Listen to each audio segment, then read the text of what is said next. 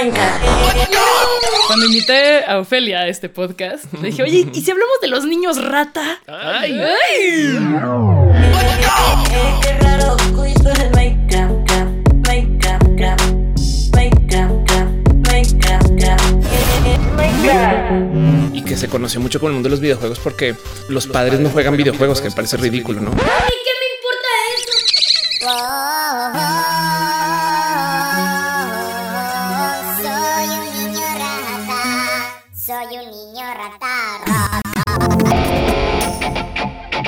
Va a llegar un no sé por qué hueles a sangre. Este pedo de escuchar a nuestro ministro. Estamos menstruando. Y que fuera una mujer era ¡Wow! Esto es Macho en Rehabilitación.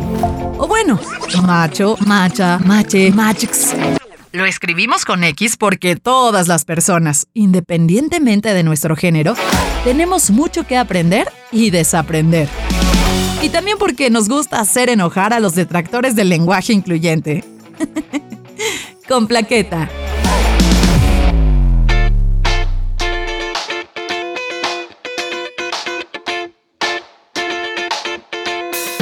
Hoy Ofelia Pastrana aquí en el estudio.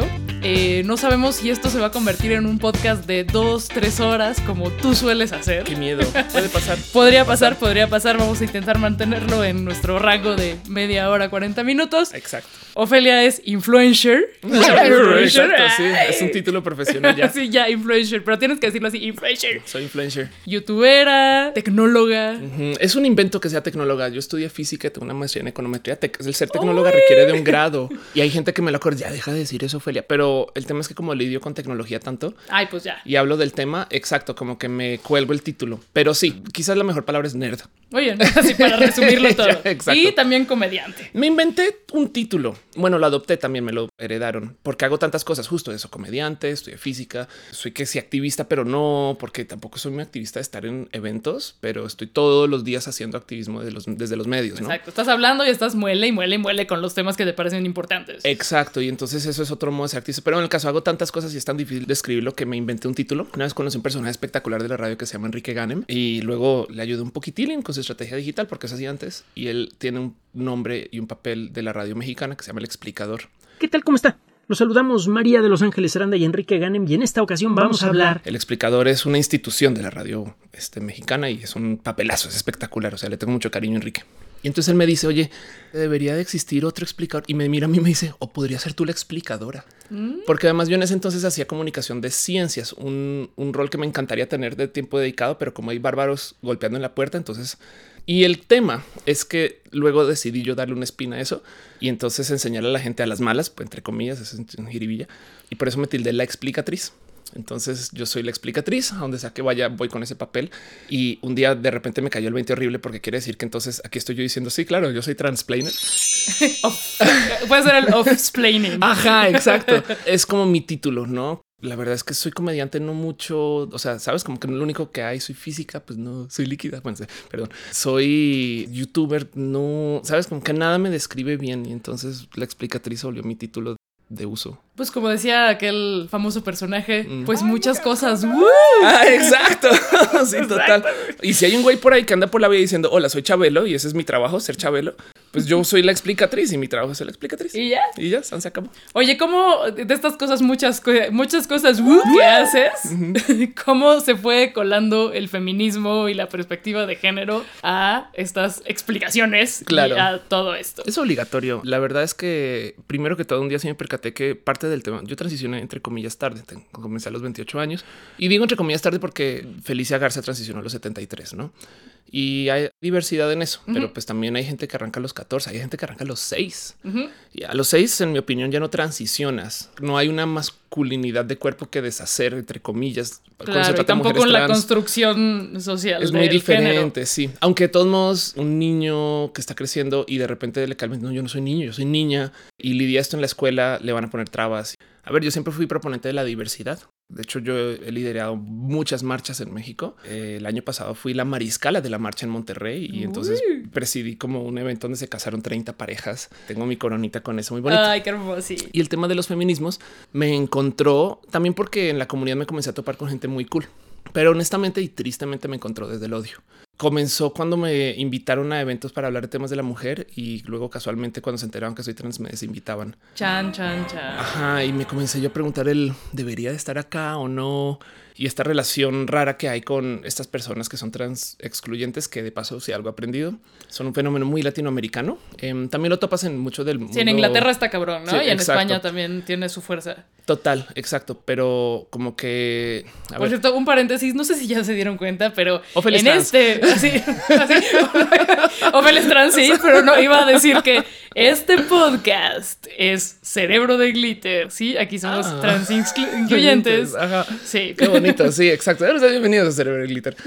Entonces, justo el cómo me comencé a enredar con los feminismos, pues uno fue porque la verdad es que sí tuve acercamientos. De hecho, una pareja en particular, una persona muy, muy cool, muy activista, a quien todavía le mantengo mucho cariño, lidio mucho con el tema de los feminismos. Una persona de, de profundos feminismos activistas, quien ahora no sé si decir si transicionó porque no hablamos mucho, pero igual y sé que pues maneja fluidez de género, por lo menos. Si no ha transicionado, pues que no ha hablado con ella, pero maneja fluidez de género. Y de hecho hay una galería de arte que la llevó a una marcha feminista y se la pintarrajearon. a la ¿no? verga. Y está ahí en la galería, ¿no? Así de fuera misógino, algo así, creo que fue lo que le escribieron. Ajá. Estoy hablando que esto es una persona asignada a mujer al nacer, que fue activista por muchos años y que sus mismas amigas activistas se voltearon contra ella. Pero esos fueron mis acercamientos con los feminismos. Voy y vengo con O el sea, tema. no está fácil. No, es un tema complejo porque para mí que me digan espacio feminista no necesariamente implica que es un safe space. En mi pareja ahorita actual es una persona de género no binaria, eh, maneja pronombres femeninos y le tengo mucho cariño y amor y representa mucho de los feminismos activistas porque es activista, hace música y de hecho su Síganla música- también, hay que hacerle su comercial Sí, también, sí, ya. Sí, la verdad es que si vayan, búsquenla, se llama René Ghost. Y Quizá la recordarán que- por la que- cumbia feminazi. Ya mero le atinaste casi al apodarme feminazi. Pero un detalle. Por las calles con miedo soy yo. Exacto, exacto. Entonces la cumbia feminina así es pues este hit. Y cuando va de tour, literal usa una gorra que dice feminista, ¿no? Y, y pañuelo y demás.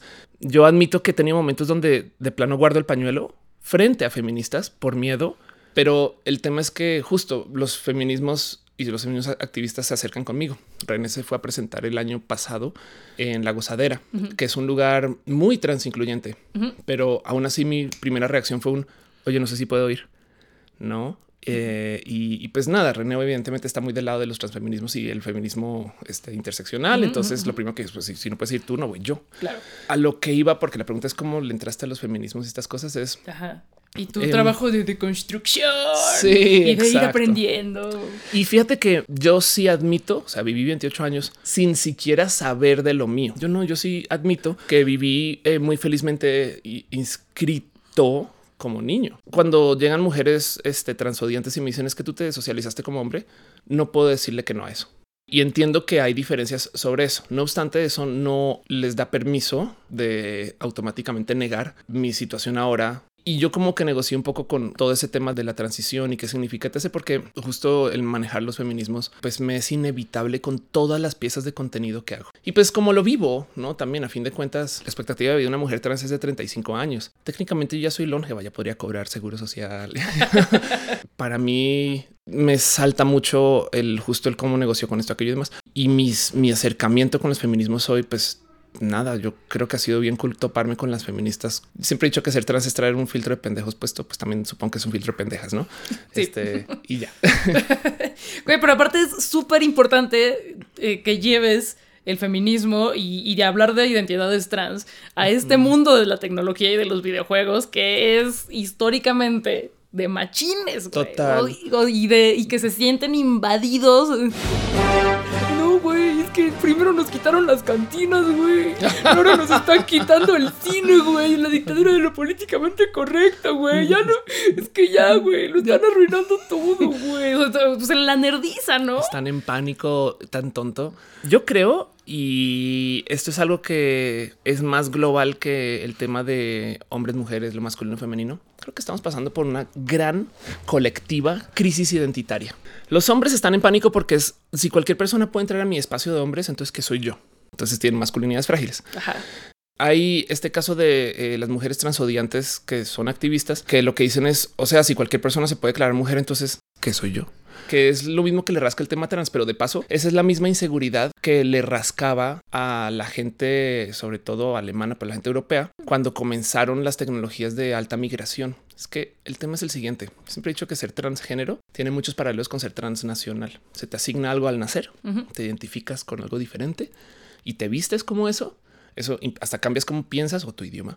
Y luego vas a ese otro país y, entre comillas, transicionas. Y al llegar allá, tu gobierno de allá te da un documento que dice, sí, sí, eres de acá. Y después de todo ese proceso de cambio, es más, hay gente que cambia su look y su apariencia cuando llega a sus nuevos lugares, ¿no?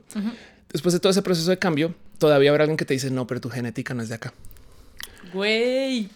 Y, Y- además, tú como migrante también. Claro, lo he vivido No, mucho. claro. Sí, lo he vivido mucho. Tuve una cantidad de gente que pues realmente no me da mi lugar como mujer mexicana, ¿no? Y entonces, imagínate, ¿cómo sería la vida si le diéramos trato a la gente transnacional como sea la gente transgénero, no? Tú realmente eres trans mexicana, no eres mexicana. ¿Sabes qué es lo que dicen? Bueno, estas- y que sí se lo damos. ¿no?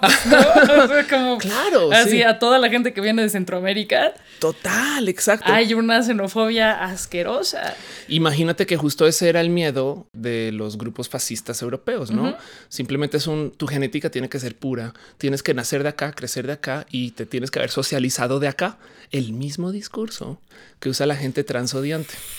Güey. Lo cual entonces trae la ironía que para esta gente transodiante tienen modos y formas y discursos muy similares al que no me gusta usar la palabra, pero al feminacismo. Pero de todos modos siguen siendo mujeres feministas. Fíjate que mi, mi negociación con estas personas es yo creo que hay muchas que no están expuestas al tema trans. Y entonces tienen mero, más bien como un poquito de pueblerismo, por así decirlo. Es como no con- saben- esto, esto también entra en la sección Sí, sí, sí, lang, lang, Langos horribles.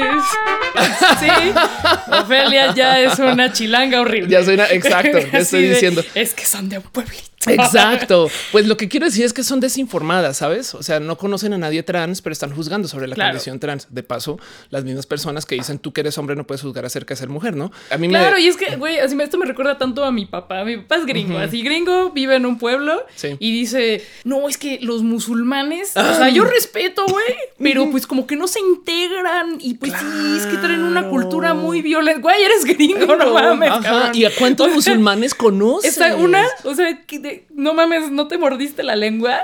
Tu cultura es violentísima, cabrón. Total. Solo que lo tienes normalizado porque pues estás ahí en- nadando en ese pedo. Total. Y otra, ¿cuándo has hablado con una persona musulmana? Ah, no, pues no. Ahí está, cabrón. Y ya Total. como que va agarrando el pedo, pero siento que pasa mucho lo mismo, ¿no? Claro. De- De eso, de que justo, justo el tema de las eh, los, los feminismos transodiantes eh, negocian mucho con esto del eh, no deberían de poder hacer esto, no deberían de poder hacer aquello. Es de conoces a alguien, sabes como que entiendes, entiendes la situación. Mira, te voy a decir una cosa. Hay cero casos, absolutamente cero casos de una mujer trans abusando a alguien.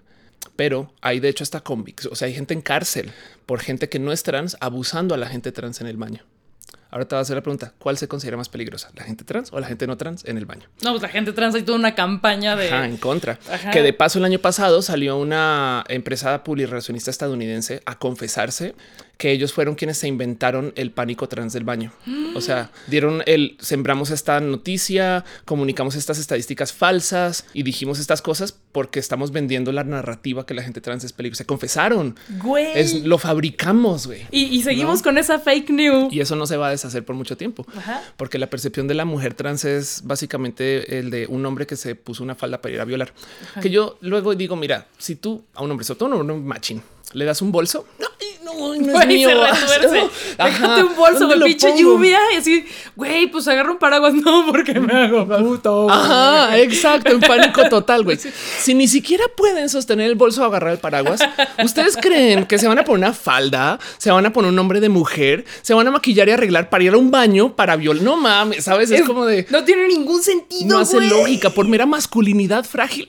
Su propuesta no funciona. Pero bueno, el caso es que justo a mí me da mucha rabia que el tema de la, de la transexclusión en los feminismos, yo creo que uno le quita energía a los feminismos. Aquí están estas mujeres discutiendo internamente con otras mujeres acerca de quién puede ser la feminista de verdad y quién es más feminista. Yo tengo quién- más fotocopias que tú. Ajá, exacto. Si todo yo soy, soy más, más feminista que tú. Em, y afuera el, el patriarcado muerto de la risa, no? No viéndonos discutir. Además, ya ven cómo usted ni siquiera Los- se pueden organizar. Los niños ratas. Ah, Y los adultos ratas.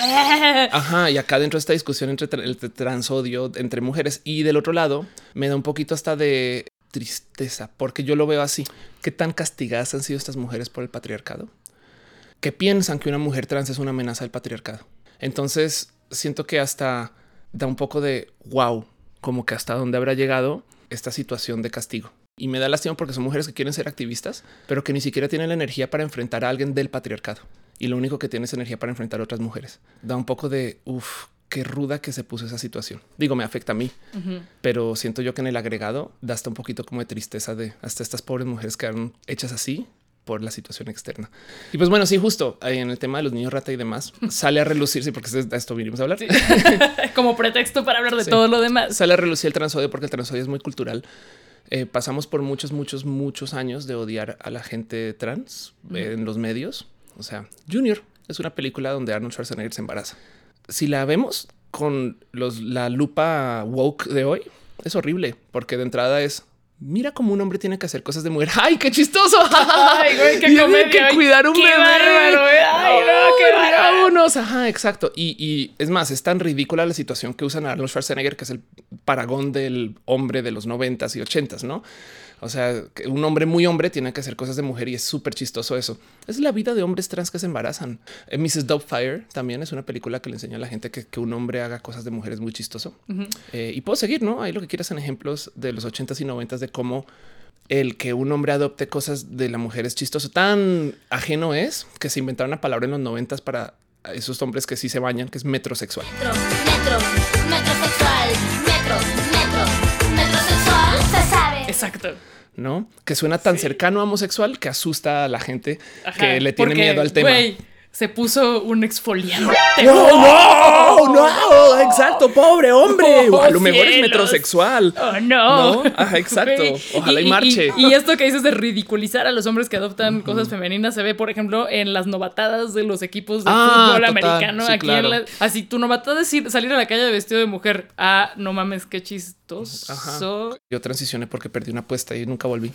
y ya acá sigo. Sí, pero bueno, a lo que voy justo es eso. No puedes vivir un mundo de activismo sin tenerlo presente. Yo creo que sobre todo con el discurso que se maneja hoy en medios, etc. Del otro lado, el tema de la gente trans, pues nada, es, es como que se le enseñó por muchos años a la banda a odiar a quien transiciona, pero es el mismo discurso que quien odiaba a quien migraba, ¿no? Literal. Espero que la gente transgénero no lleve al mundo a una tercera guerra mundial, como la gente transnacional sí. Pero todos, todos los argumentos sin falla son las mujeres son más débiles. El año pasado Caster se llamó una mujer cis, una mujer que no es trans. Se le descubrió que tenía la testosterona naturalmente alta y era muy, muy, muy buena en su deporte. Decidieron que porque la mujer es más frágil, más débil, lo que hay que hacer es darle medicinas para bajar su nivel de testosterona para que entre al rango de la mujer que debe de ser menor. Leonel Messi es una persona que famosamente y públicamente tomó hormonas para crecer y para hacerse más fuerte y se le celebra que sea tan buen atleta. Todo eso se le celebró, pero cuando una mujer tiene una ventaja natural, no, no, no, no, no, perdón, tienes que Sí, ahí sí no. medicarte porque es que las mujeres obligatoriamente son más débiles y más frágiles. Abogo por los deportes mixtos. Qué divertido. Exacto. Qué fértil sería Imagínate. un fútbol mixto. Ah, es que las mujeres son más débiles. El fútbol en particular es un súper ejemplo y una amiga hace un par de años escribió un artículo proponiendo en el marco del mundial, Ajá. proponiendo esto, güey. No mames, le llovió a pinches amenazas de Claro. muerte porque para los vatos que además han construido su identidad en torno al pinche fútbol, con todo respeto por el fútbol, así- Sí, no, sí, claro. sí, sí, güey, ¿por qué? O sea, el fútbol no es cargar pinches garrafones, que es como la Ah, siempre sacan el pinche garrafón, ¿no? No mames, o sea, el fútbol se trata de estrategia, de pensar Ajá. rápido, Qué de, agilidad, de qué agi- bonitas que serían las estrategias si tienes cuerpos diferentes, ¿sabes? Que las mujeres corren más rápido, que los hombres no sé qué, ¿sabes? Ajá, pero aparte, güey, ¿han visto el fútbol femenil? No mames, está chingoncísimo. Y del otro lado, digamos que, ok, vamos a aceptar, falsamente mi opinión, pero vamos a aceptar que sí son más débiles las mujeres. Güey, eso da para un chingo de estrategia, ¿sabes? Exacto. Tienes que buscarle por otro lado. Exacto, total, porque no puede ser que el fútbol no se trata de golpear personas. Si quitamos eso de lado, van a tener que jugar diferente porque hay mujeres presentes. Y eso yo creo que sería requete fértil para el juego. Pero una vez más, pues como los niños rata. Make up, up, make up, up, Nos están invadiendo, ya nos van a arrebatar también el fútbol. Se va a poner bien feo porque van a estar menstruando, güey. No, güey. Estaría chingoncísimo y en todos los deportes. Están en o no sé si en todos, pero en los de equipo. Sí, claro. Estaría muy chingón tener Y- y- equipos mixtos. Quiere decir que honestamente y genuinamente hay muchos hombres que estaban convencidos su superioridad viene por el hecho de que nacieron superiores. Potencialmente todo este cuento de los feminicidios en Juárez em, viene de hombres que no saben bien qué hacer con mujeres que están trabajando, que hace 20 años no trabajaban porque maquila, porque demás, ¿no? Que desafortunadamente tiene el efecto secundario. Esto es Pero es una idea Pero que es una está cosa por que ahí. se dice por ahí Que en podemos Twitter. reflexionar al respecto. que los feminicidios se dan porque la mujer decidió trabajar. ¿Sabes? Es como si se hubieran quedado en casa, no les pasa nada, no mamen. Pero en casa también les pasa. eh, Ah, eh, total, sí, Ajá. total, exacto. no Están estamos ahí seguras tampoco. también idiotas. Hay muchos casos de hombres que no entienden y saben qué hacer cuando hay mujeres en el trabajo. Que es lo mismo que pasa con el niño rata, que no saben qué hacer cuando hay mujeres en su videojuego. Que es lo mismo que este caso de cualquier masculinidad frágil y que además se sientan amenazados. Honestamente, no nos podríamos enorgullecer de eso. Qué bueno que se sientan amenazados. Si dejaran de matar mujeres sería chido. Exacto, si, si esto no se tradujera en violencia, podríamos jajaja, pero la verdad es que sí está cabrón. Como esta información no llega solita, porque seguimos con un dominio de los medios y de los discursos por parte de hombres cis hetero, es complicado. A veces veo que no hay una mala intención o que no hay como un dolo, o sea, en los niños ratas sí.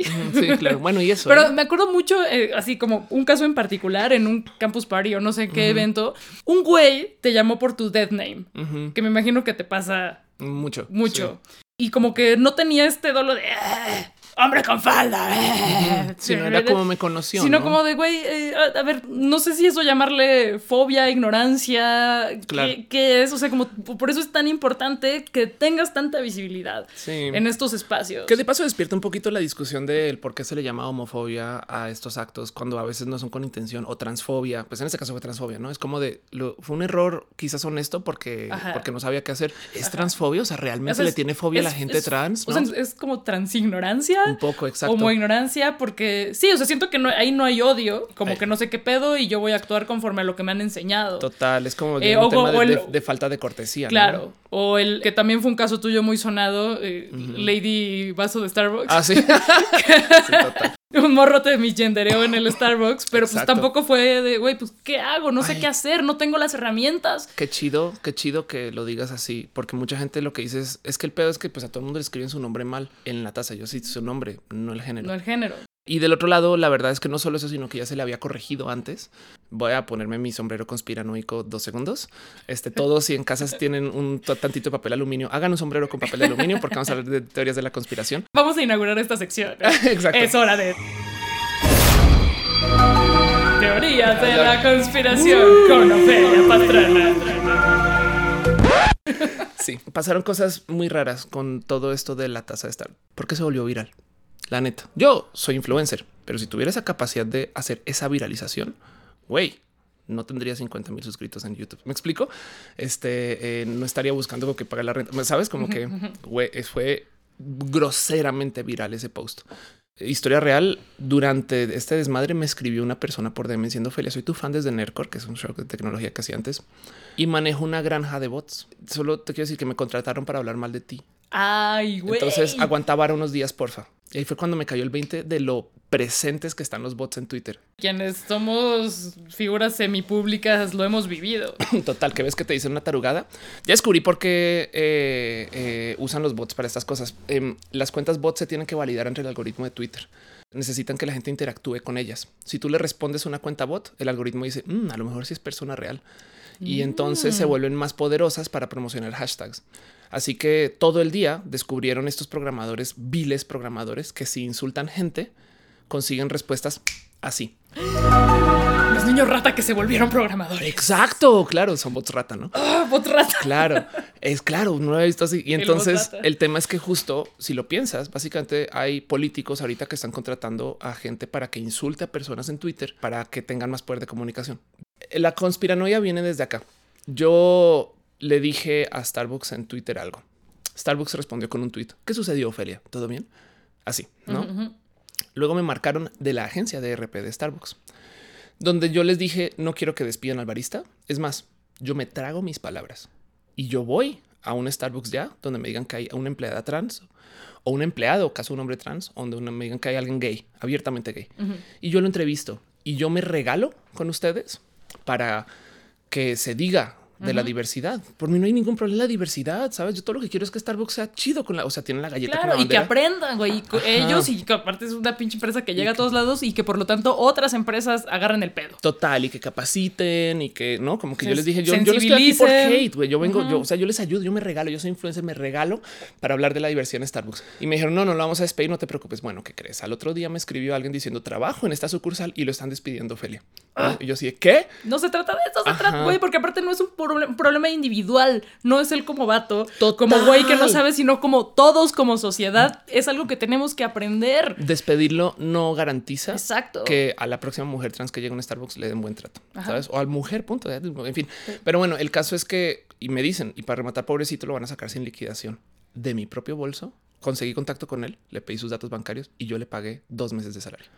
Le dije, toma para que no estés mientras busques. Y como afortunadamente el caso se volvió, o sea, como se está comenzando a volver viral, me estaba escribiendo gente diciendo, yo le doy trabajo. Entonces le di ofertas de trabajo de lugares donde podía ir. Afortunadamente, como luego salgo yo a redes y, y- y digo, hey, Starbucks, esto no se hace así. No, o sea, ¿cómo lo corren? ¿No? Y además sin liquidación. Luego me dijeron que Starbucks reculó y decidió pagarle su liquidación y él me devolvió el dinero. Güey, muy ¿No? bien, qué bonito. Entonces, esa historia por ahí va, va chida. La conspiranoia viene desde acá. Chan, chan, chan. Starbucks nunca se pronunció en público. Nunca hizo un comunicado de prensa, nunca dijo vamos a capacitar a nuestros empleados. No más para dejarlo dicho, no estamos hablando de Starbucks acá, sino de Alsea, quien maneja Starbucks en México.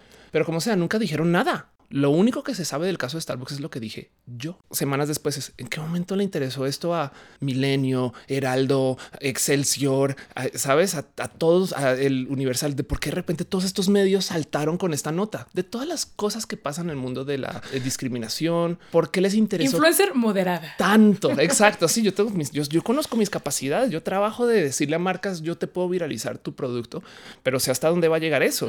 Y lo que pasó con la taza, mm, o sea, fue como si yo hubiera sido Yuya, me explico.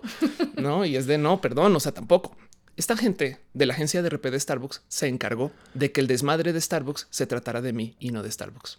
¡Pum! Y lo lograron con mucho éxito. Yo soy la culpable. Entonces, ahora hagamos una pequeña extracción de lo que pasó. Un hombre insultó a una mujer. Esta mujer decidió pagarle al hombre por su insulto y ella es la culpable de haber hecho la denuncia. Victim blaming. Creo que tú sabes algo de eso. yo, yo en tanto Lady. Plaqueta. Exacto. Ese es el mismo pedo. Es justo. Si lo ves desde lejos, es como si tú le hubieras llevado varo al taxista de que, que te chifló, ¿sabes? O sea, fue aún más grave. Afortunadamente lo devolvió, pero de todos modos fue más grave. Pero me sorprende que de verdad viendo, o sea, yo esa semana di como 20 entrevistas. Ojalá hubiera sido, hubiera coincidido con el lanzamiento de Algo, de sí, algo, ¿no? total. Así como bueno. Y aprovechando esta entrevista, compren mi nuevo libro. Exacto, sí, debía- la explicatriz. Se había lanzado de una vez, estaba bien idiota. Fíjate que ahorita que estoy haciendo más contenidos en YouTube, estoy muy sensible de cuántos views tienen mis videos, porque esto se traduce a ingresos, ¿no? Me dio por buscar un poquito el caso de Starbucks en YouTube y veo youtubers que tienen 500 mil views, 300 mil views con esa historia y yo así de güey, hubieran sido tuyos. Bien, por lo menos hubieras hecho un video de lo que me pasó en Starbucks, ¿no? Exacto. Y Este- por cierto, denle click a todos estos otros videos que tengo aquí de temas más interesantes. Total, exacto. Sí, el tema de, de Starbucks, mi hermana fue a Nueva York y está hablando con alguien que trabaja en Naciones Unidas, que es como medio head honcho, ¿sabes? Alguien como de nombre, Naciones Unidas, no sé, no sé quién fue, no, no sé, ¿sabes? Pero es una persona, o sea, no ni siquiera es mexicano, ¿sabes? Y de repente le dice, ah, tú eres Carolina Pastrana, de puro chance está relacionada con la mujer que discriminaron en Starbucks en México. y mi hermana así de perdón. Así va- vas a pasar la historia por eso. Sí, exacto. Sí, es de no, todas las cosas no. que he hecho, Ofelio, ¿no? Así no, pero no. Sí. Ay, Pero te voy a decir algo muy bonito que pasó con el caso de Ofelio. Ahora todos los trolls, bots, haters eh, y demás me llaman Ofelio, por lo cual bloquear la palabra Ofelio en comentarios limpia el 99% del hate. Muchas gracias. Todo por una taza. Por un pinche vaso, güey. Sí, pero bueno, el caso es eso es parte de lo que sucedió. Si quieren, ya se pueden quitar su sombrero de la conspiranoia y decidan ustedes si fue Starbucks. Una periodista espectacular que trabaja en Business Insider decidió retomar el caso porque Starbucks en Reino Unido está haciendo comerciales con gente trans y me preguntó qué pedofilia y le conté todo esto, no publicó y publicó la nota diciendo esto que digo yo, no de Starbucks nunca se pronunció. Starbucks respondió y dijo no tenemos por qué pronunciarnos acerca de nuestras capacitaciones internas. Ojo, ese es el mismo Starbucks que en Estados Unidos cerró todo un día todas las tiendas después de que le dio tratos medianamente agresivos o altamente agresivos, depende de cómo lo vean, a gente de- por temas de tensión racial. Entonces es el mismo Starbucks que, güey, vamos a recapacitar a todos, ¿no? Ajá. Acá es como, no, no tenemos por qué decirle nada a nadie. Y además Starbucks no representa, o sea, Starbucks en Estados Unidos le paga la transición a la gente trans. El seguro de empleados de Starbucks en Estados Unidos, así seas barista, te paga tus cirugías, tus hormonas y tu transición. Leyes laborales mexicanas. Una vez más en contra de Total, nosotros. total, exacto. Bueno, este, eh, el caso de Starbucks justo me, me dio a conocer por motivos muy raros, pero pues nada, ya pasó y justo Lady, Lady Ofelio, Lady Taza, está bien divertido de ver, porque yo antes en una época fui Lady Yakult, este lo más bajo del radar. Ese Eh, no me la sabía. Sí, este es muy, este es muy old school. Es que eso es como de estos early Twitter. Este, cuando tú y yo íbamos al día digital a hablar de que eras bloguera, ¿sabes? Sí. Este, Uy, ya llovió. Ajá, ya, ya, uh, ya tiene más de 10 años. eso. Sí, güey. Bueno, en algún momento comenté que quien, quien consume Yakult, nunca he visto a nadie consumir un Yakult. Y ya, ¿no? Como que eso fue el único comentario que hice. Bueno, explotó Twitter. ¿no? ¿Cómo te atreves a decir? En casa lo compramos. Yo construyo sillas con los Yakult, ¿sabes? No sé, o sea, hacen todas estas cosas. Y fui Lady Yakult por un rato y era como mi claim to fame hasta que llegó Lady Taza, supongo, o como, o sea, no Lady Ofelio. Como bien dijimos, este podcast Ajá. ya duró un chingo porque a Ofelia se le da hablar muchísimo. Te digo que me interrumpas y seguimos, porque si no, acá podemos estar horas. No, pues vamos a despedirnos, pero luego armamos otro. Qué chido hablar de los niños rata. Sí, o sea, que, la- que al final terminamos hablando del Yakult, güey, pero no hay Exacto, pedo, no, hay pasa pedo. nada. Porque no pasa nada. de eso ve- se trata este podcast, de, pla- de platicar. Oye, de ¿le, ¿le ves solución a esto? ¿Le ves, por mera curiosidad, le ves, le ves futuro a, a ¿A qué de todo? Pues, de todos los temas que hablamos Es- hoy, ¿cuál de ajá, todos? Este tema del, del niño ratismo y de los hombres con masculinidades frágiles, etc. Como que Pues yo creo que sí, así como otras cosas ya no son admisibles en ciertos círculos en nuestra sociedad, pero Claro. yo creo que no vamos a vivir para verlo. wow, claro, sí, claro. Así todo algo ya bien pesimista, tiempo, flaquetas. Va a tomar tiempo. Una nube llega aquí. Tengo la teoría que gran parte de por qué tenemos muchos feminismos activos ahorita es porque tenemos pastillas anticonceptivas. Hay mil motivos, no? Mil- es que una de las cosas que me sorprende es que nos toque a nosotras. Hay mujeres desde hace, pues desde la existencia, no? Entonces, ¿por qué, por qué en nuestra época pasa esto? No digo, esto implica que las activistas feministas de ahí hace 50 años no eran nadie, no, y eran güey. No mames, no, no sí, mames, no. cabrón. doñas feministas. Pero a lo que ves que me sorprende que nos toque a nosotras. El punto. Mi teoría es que el motivo por el cual hay muchas feministas activas hoy es porque hay pastillas anticonceptivas y puedes planear tu familia. Y hay procesos hormonales que de paso son los que apoyan este, el aborto eh, químico, ¿no? Y estas cosas. Em, curiosamente, esa misma pastilla anticonceptiva es la que permite que las mujeres trans podamos transicionar hormonalmente de modos entre comillas baratos. No, yo tomo pastillas anticonceptivas para transicionar. De hecho, en la Ciudad de México te la paga la Ciudad de México, pero bueno, es, es barato. La pastilla anticonceptiva se inventó en México. ¿Qué? la- Así como la televisión mexicana. Ajá, Digo, la exacto. televisión, no la mexicana, la televisión. La televisión a color. La sí. color. Sí, la televisión a color fue un movimiento de camarena y también este, pero eh, la paciente anticonceptiva se le metió un doctor en Veracruz, de todos los lugares del mundo, y se desarrolló en México. Y todos esos procesos hormonales que tenemos hoy son medio hijos de sus eh, desarrollos. Y es, no sé, gran parte como de la cultura, como de la ciencia hormonal, no el cómo en México se inventó esto, no sé qué. Y entonces me da un poco como de si quieres verlo, risa poética de todos los lugares del mundo. El boom transgenerista y el boom feminista se da por un invento mexicano. ¿Sabes? Como que Chan, digo, chan, chan. me da mucha risa toda esa situación. Yo sé que hay mil motivos más, es multifactorial y sabes, pero sí me, sí me da un poco de, de todos los países del mundo. México tuvo que haber sido donde yo creo que eso es prueba de que hay aliens y que llegan y dijeron hay que arreglar este mierdero, güey. Pum, y dejaron ahí la tecnología, güey, sabes? No sé, pero bueno, en fin, esos son mis raros pensares de los feminismos y por eso soy rara persona, a veces no amada en los círculos feministas, porque cómo te burlas de las teorías de gente que sí está haciendo cosas chidas, ¿no? Pero en este programa siempre serás bienvenida. Muchas Ofelia, nos escuchamos después y bueno, síganla en todas sus redes, en sus YouTubes, Ajá. vayan a sus shows. Sí, exacto. Y- Bueno, mi show hoy es tu show. Así es. Entonces nos vemos en un escenario estando perro. Muy bien. Sí. Pues nos estamos escuchando, viendo, leyendo. Nos vemos. Bye. Bye.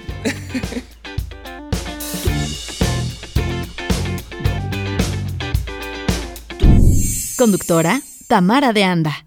Invitada, Ofelia Pastrana. Productor, José Luis Nava. Esto fue una producción de Máquina 501 para el mundo. De nada, mundo. Productor ejecutivo, Manny Mirabete.